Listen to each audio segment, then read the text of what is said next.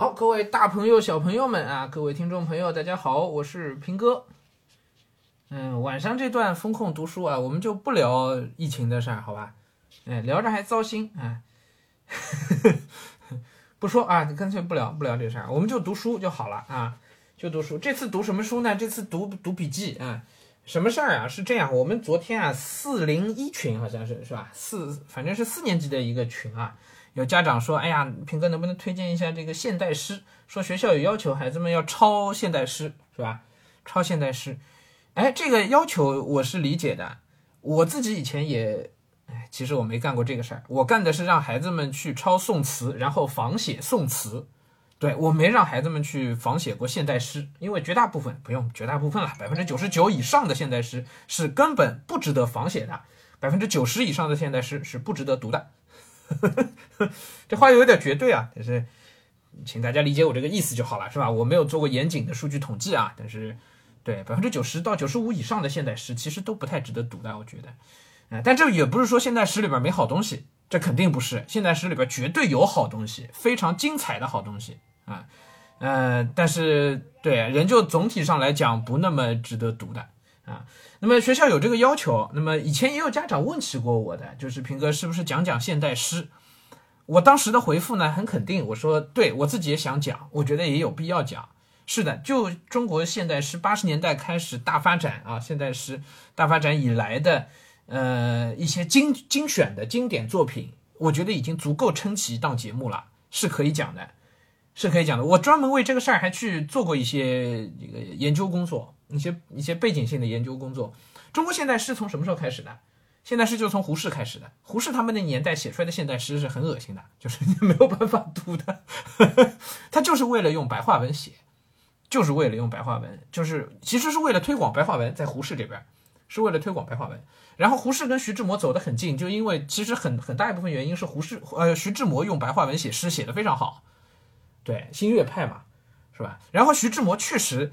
就是所谓叫这个叫什么出道即巅峰，对，就我们之前那个奥运奥运那个选手对吧？第一次上奥运就就拿冠军嘛，出道即巅峰。徐志摩就是这样的，就是在这个白话诗刚刚推出的时候，胡适的年，胡适跟徐志摩几乎就同一年代嘛，是吧？白话诗刚刚出现的时候，徐志摩直接就把它推上巅峰，并且这个巅峰在之后的七十年不到五十年，至少五十年时间里有吧？对，五十年时间里。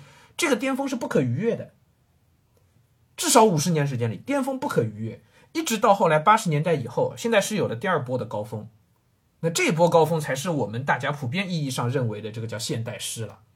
徐志摩那个诗真的好到一定程度的，沙扬那拉，他都敢把日语的音译是 sayonara，对吧？再见，他直接就搬到中文诗里边来，还写到那么那样美的程度，沙扬那拉，沙扬那拉，啊，最是那一低头的温柔，是吧？像一朵水莲花，不胜凉风的娇羞。哎呀，那个真真是美，那个句子。我这个就我以前节目里这首没跟大家讲过。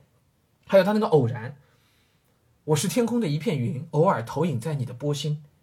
哎，这句子真是太漂亮了，你直接被他打中，然后你连说话的音调都不得不温柔下来。就徐志摩的那个诗，徐志摩，我我给同学们讲的好像就是那个。呃，叫什么来着？轻轻的我走了，就就就那个再别康桥嘛。实际上，再别康桥不是徐志摩最好的诗，不是的。他只不过因为跟他的就最后的离世好像有关，因为他是飞机失事，就飞机去南去山东吧还是哪，就一个邮政飞机撞撞毁了嘛。是因为那个，所以大家就觉得啊，轻轻的来，轻轻的走，不带走一片云彩，挥一挥衣袖，是吧？就觉得这个好像有关联，就带有点神秘色彩，所以都拿这个作为他代表作。徐志摩最好的代表作是那首《偶然》。就是偶尔投影在你的波心，啊，徐志摩就一下子把把现代诗就推到一个高峰，包括那个时候闻一多，闻一多写旧诗的，那同时但因为他旧诗底子非常好，闻一多也写过一些现代诗，也不错的，哎，但后来呢，因为革命啊，因为各方面影响呢，就文学革命化嘛，啊，文学政治化革命化嘛，所以呢，文学更多就被用来就是去表现一些就偏政治性的题材的内容啊，这是时代的特色了。那么，于是呢，就现代诗在徐志摩和徐徐志摩以后呢，就现代诗呢开始变成一个分化、分化的一个状态。往上走的呢，就就更加革命化了；往下走的呢，就就庸俗化了。后来这两条还合流了，河流了。就你知道这个革命文艺啊，之所以能够取得这样壮大的声势啊，革命文艺是非常通俗化的。我们现在看到这个中央的方向说呀反三俗是吧？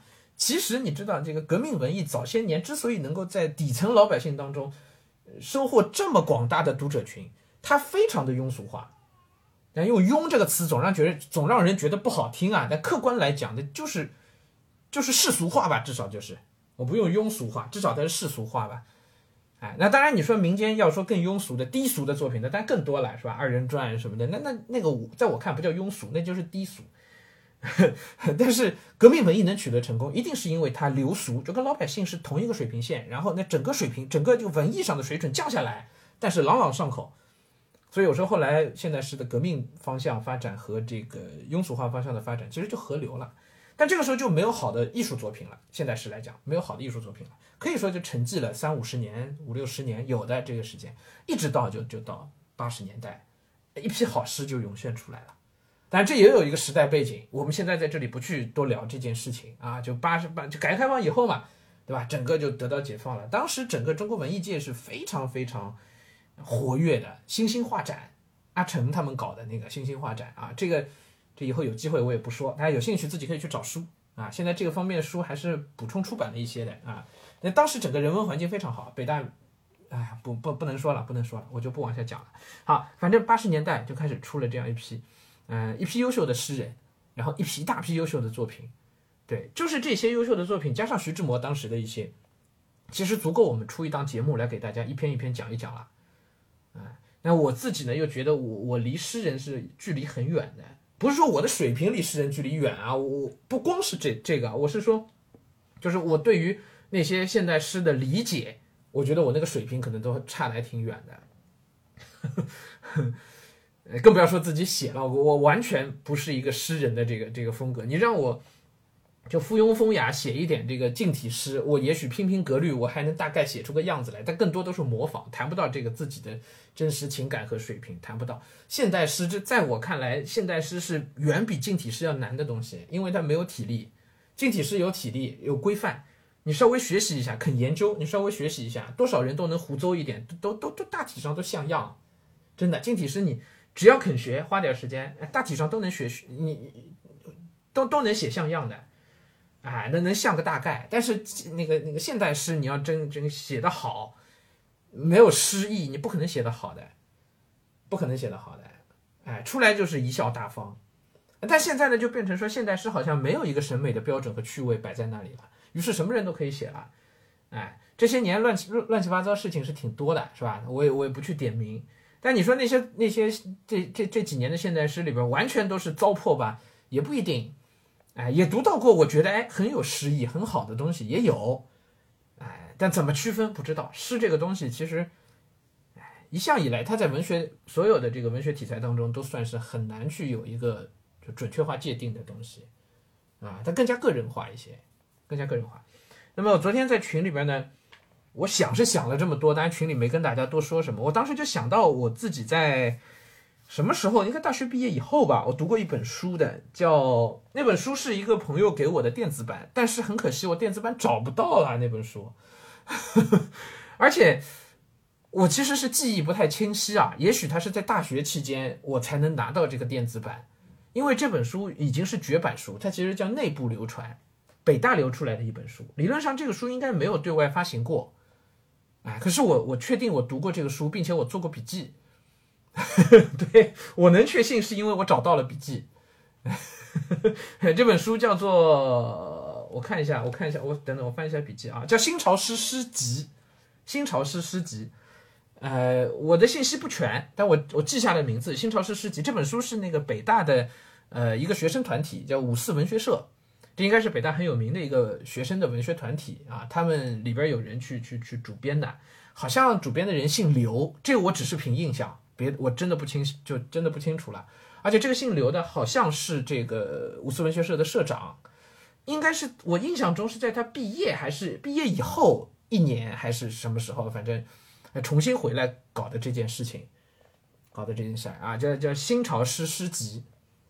OK，然后我当时做的笔记有一有一份笔记，我我因为自己不太懂诗，所以没有我的笔记里没有对诗的分析啊什么的，我的笔记就是记载了，几乎就是原书抄录了当时的那些的当时这本书的目录里边有些什么诗，我连人带诗名基本上抄下来了，可能也不全，可能也不全。然后我这次把这个笔记翻出来了，哎呀，这个就很有价值了，所以正好就借这个可以跟大家聊一聊八十年代那些我推荐一些诗人出来，我今天对着笔记。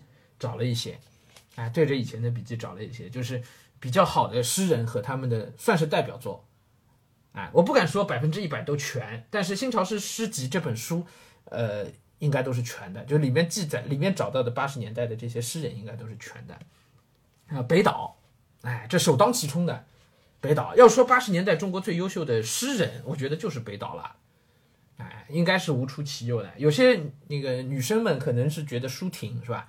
但在我看来就是北岛，哎，北岛最有名的嘛就是回答，对吧？日子这几首都有名的，呃，还有什么？我这里记到的还有一首叫习惯，一首叫宣告，雨夜，很多迷途，迷途啊，北岛的迷途还是有名的，还有明天不，啊，还有古寺，OK，啊，诗名我就不报了，好吧？诗名不报了，诗名大家反正也不是很熟悉呵呵，我报诗人吧，大家可以对着这个诗人去找。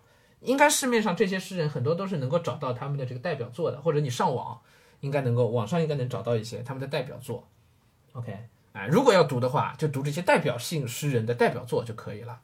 但这里面我我笔记里抄下来的诗好多好多的，好多的，呃，多少？我我看一下啊，我数不出来多少，但是小一百个是有的，一百个没有，七八十个应该是有的吧。大概好，来来来看，接着啊，第二名 就是舒婷，就舒婷，对，这个也是毫毫无疑问的，《致大海》《致橡树》，你看，这都是舒婷，呃，这就舒婷最有名的作品了，《海滨城曲》，嗯，《心愿》，嗯，哦，还舒婷还有首《童话诗人》也是很好的啊，这是我自己想到的啊，哦，《赠穿红衣裳的少女》，这也是舒婷的代表作，代表作，嗯，好，还有那个。呃，我笔记里写的叫江河，江河，但江河我不了解，江河的作品我其实印象也不深了，嗯，所以我我我不推荐啊，因为我自己不熟，我现在手上也没有更多资料，没法找啊。芒克，哎，芒克是很有名的诗人，而且芒克的这个呃诗，我印象中就是他的，嗯，怎么说呢？他对整个意象的把握是非常好的，这是我对芒克留下的印象。你问我哪首诗，我真背不出来。没有没感觉了，就已经，而且我看我当时记的芒克的这些诗的标题，我都觉得很陌生，不像北岛啊，一说北岛回答，那这个一定是有的，对吧？那芒克我就没有，我这记下来的是天空啊，然后十月的现诗，呃，路上的月亮，秋天，葡萄园，昨天与今天，昨天与今天这首诗我好像有印象读过吧，大概。好，再接着。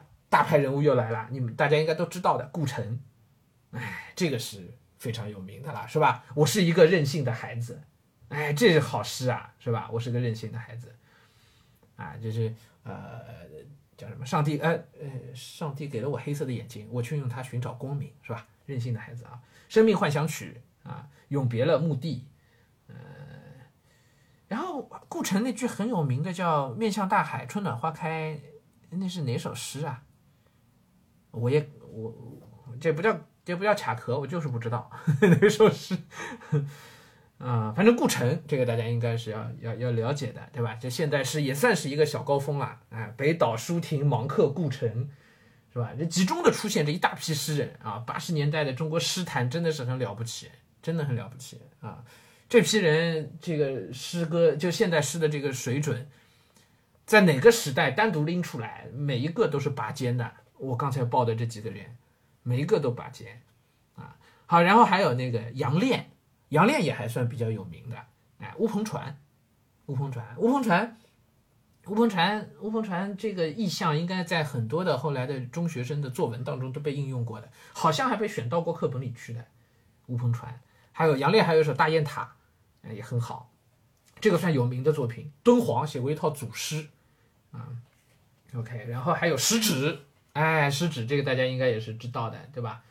叫郭路生吧，是吧？原名叫郭路生嘛。食指啊，好，然后还有一个叫多多，多多啊，多多也是属于跟江河类似，就是我其实知道这名字了，比比江河还熟一点，但是作品我一一个都不记得了，一个都不记得了。食指作品不多的，但一一搜就能搜到的啊。凌晨四点的北京啊，那个是吧？然后还有还有还有，我看一下啊，我这里笔记抄的有些我也完全不熟的、没印象的，我就不给大家推荐了啊。嗯，有一些有名的，我这个要讲的。呃，我看一下啊，林莽，林莽，林莽写过，就是那个呃呃苍莽的那个莽啊，草字头的那个莽啊，海明威，我的海明威，哎，这首诗应该还比较有名。这个其实是因为诗其实比人更有名啊，海明威，我的海明威，严厉，严厉，力气的利，也有一首叫《以人类的名义生存》这首诗，我我对这个标题印象很深。哎，但是具体内容其实我也不记得了。我现在手上都需要找资料，我脑子里存不了那么多东西啊，没没资料，我其实是讲不出太多东西来的啊，这都需要去找，哎，都需要去找啊。然后还有啊，这个我看看我笔记里啊，寒冬，哎，寒冬，东方的冬，寒冬，寒冬有一首叫《山明》，还有一首《老渔夫》，哎，这是我也有印象的，嗯。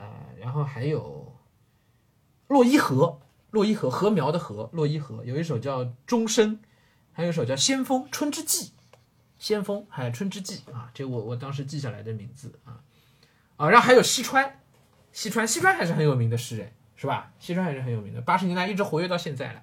西川，西川有那个像秋生啊、烛光啊，哎，西川现在也还算活跃在文坛上的，哎，还是可以读一读，挺好的。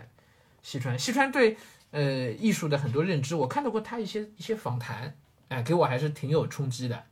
西川啊，一个典型的艺术家，对很多作家，我觉得都很难叫我我管一个作家叫艺术家，我都觉得有点不太好意思。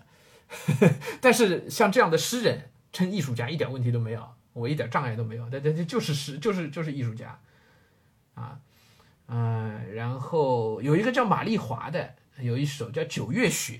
这个诗应该当时传唱面还是比较广的，嗯，魏志远，魏志远其实是严格算应该算小说家吧。魏志远，魏志远的小说其实很好的，哎，他也有诗，也有诗啊。魏国的魏，曹魏的魏啊，志向远大那个志远，他有一首《二月》，这个是我就我刚才报的很多都是我自己当时做笔记的时候就加粗过的，所以我知道这应该是当时有就印象比较好的。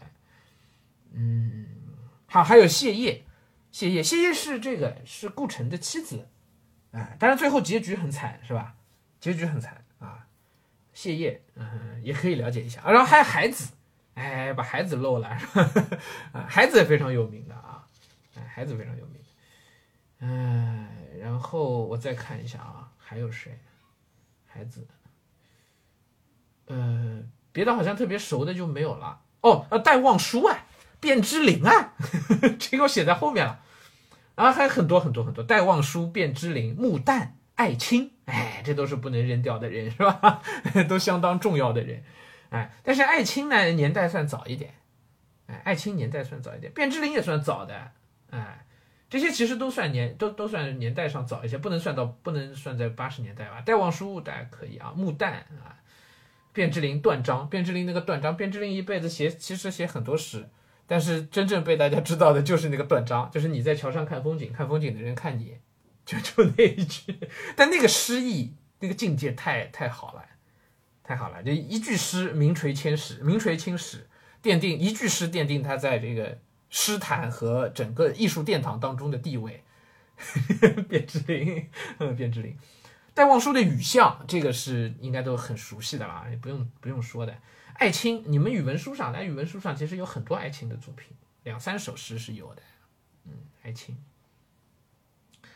还有哦，还有一个叫季贤，季贤，纪律的纪，贤是那个琴弦的弦，季贤，季贤有一首叫《你的名字》，这是不错的，啊，这是不错的。呃，啊，还有郑愁予，郑愁予的错误，那也是很有名的。那个我手上没有，就是那个马蹄呀，背不出来。背不出来，哎呀，这这记性真是不行啊！郑愁予，发愁的愁，呃，给予的予，啊，郑愁予，关尔正啊，郑愁予有有有有一首错误，郑愁予也是属于我印象中好像就就这一首诗特别有名，别的诗好像就就没了 啊。然后还有一个华语写作的，你还得算上台湾地区的，对吧？也得算中国作家余光中，哎，就前几年刚去世的啊，余光中，哎，一说那就是乡愁，是不是？余光中还有余光中诗好诗是很多的，余光中好诗很多，有一首叫。哎呀我现在这脑子真的是不行。我当时那个是那个笔记里没有，但是余光中，余光中叫将军啊，好像李，我忘了李，嗯，不会就就叫李广，哎，飞将军好像是这首诗，飞将军啊，余光中的，嗯，OK，就先给大家推荐这些吧，这些我觉得都是应该算都比较有名的，你都可以直接去去找来读的。好吧，也都是能够找得到的。你对着这个名单，然后每一个名单你就上网去找他的这个诗作就行了。然后每一首你找出来的诗作呢，你就读，呃，就找出来的诗呢，你一看很多嘛，是吧？你就挑代表作，然后每一个人就读个十到二十首，基本上好的作品就都概括在内了。大部分诗人写不出二十首好作品的，北岛有北岛，北岛舒婷那个都不止二十首，对。但是最有名的其实五六首、七八首也了不得了。对，所以每一个诗人，你有耐心的，每个人读二十篇。我刚才报了也就十几个诗人吧，是吧？每个人读个二十篇，有些人都找不满二十篇啊。有些你读个没耐心的，读个十篇，代表作读个十篇就够了，就够了。对整个现代诗，八十年代以来的中国现代诗，就有一个整体的认知和和感觉了，就可以了，可以了。至于你们学校老师可能要求的仿写之类的呢，现代诗我是不推荐去仿写的，没什么好仿的。要仿也就是余光中的《乡愁》，你可以仿一仿，是吧？然后就是那个北岛的回答，那那种诗，其实你可以，其实北岛的诗你仿不来，仿不来的那个东西啊，像像那个叫什么郑愁予的错误，卞之琳的断章这种诗，你怎么仿？没法仿的，只有那种结构完整的，然后结构有有有规律的，那么你可能可以仿一仿。可能老师也就是语文老师，可能也就是看到像余光中这样的诗，乡愁这样的诗，然后推荐大家可以去仿嘛，是吧？但真的好诗没没没法仿的。没法仿的，哎，这倒倒不如让孩子们仿仿写诗的话，就仿写一下宋词，也不要仿唐诗，唐诗格律性太强，然后格格律的要求太高，哎，你你仿不好，就就就最后就变成打油诗，哎，一塌糊涂了。但是宋词格律要求其实相对宽松一点，然后字数也多一点，表达的东西呢，你因为字数多嘛，我们现代人就凝练汉字的能力本身就差一些嘛，字数多我们还好把握一些，元曲没有太长，是吧？而且曲调比较比较复杂，你用这个宋词是最好的，只要你押韵对得上，然后字数对得上，对，基本你就符合这两条，那宋词那个你差不多就有了。所以真要仿写的话呢，宋词比现代诗要靠谱的多了，靠谱的多了。但学校老师来讲，他可能会觉得让大家仿写宋词难度太高，对，难度是有的这个事情，所以他老师也就不推荐，老师就会推荐大家去仿写现代诗，是吧？我我不推荐啊，我不推荐。那么现代诗呢？我还听到有家长在说：“哎呀，这个去抄它有有什么必要？嗯，没，就抄个一遍的，我觉得也没什么，未尝不可吧？是不是？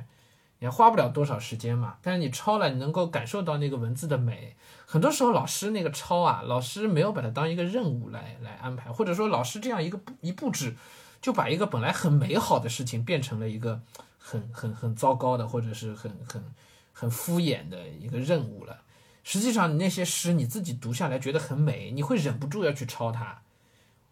哎，大家青春期的时候应该都干过这个事儿吧？就是想写情书的那个年代，是不是？遇到好的歌词，你想不想抄下来？都有吧？应该。我以前线下授课，我教的很多学生，到初中的时候，那这抄歌词都一本一本的抄，可厉害了。那，还有自己做了个小本本啊，美化好，很漂亮，上面像练字一样的，一首一首歌词往上抄。对吧？那歌词都抄了，抄点现代诗，那这个那说实话，这些现代诗的水准比你们大部分歌词那不知道好到哪里去了，比流行音乐的大部分流行音乐的歌词好好好好好太多了，啊，好吧，那么就跟大家说到这儿啊。所以我觉得其实抄一抄未尝不可，你不要把它当一个任务完成，你要真的去体会到那个现代诗的美，是吧？你也不能就上百度搜现代诗三个字儿，那你搜搜出来肯定都是乱七八糟的那些东西，都是最最近的那些。哎，好东西你搜不到了，是吧？嗯，好东西按照给大家的这个诗人的名单，好吧，是能够找到一些的啊。确实有好东西。有些诗我我自己一遍一遍的读，恨不得就是要要去讲，我就有很多东西想要表达，而且都被它藏在文字里边。啊，当蜘蛛网尘封了我的炉台，哎，这一第一句话上来就是那种力力度、那种深度的那个感、深沉的那个力量感，一下子就来了。当蜘蛛网尘封了我的，哦，那个很很很棒的句子。啊，我在这就不去讲这些了，好吧？不讲这细节了，反正推荐也人也推荐给大家了，大家自己去找来读吧。啊，以后有机会有缘分，我们可以嗯做做这个现代诗的节目。啊，现在是这些诗人其实很多这故事也是有的啊，那怎么讲还需要费费思量啊。哎，等到疫情解封吧，我去图书馆找点资料，哎，这个倒是可以考虑做一做讲一讲。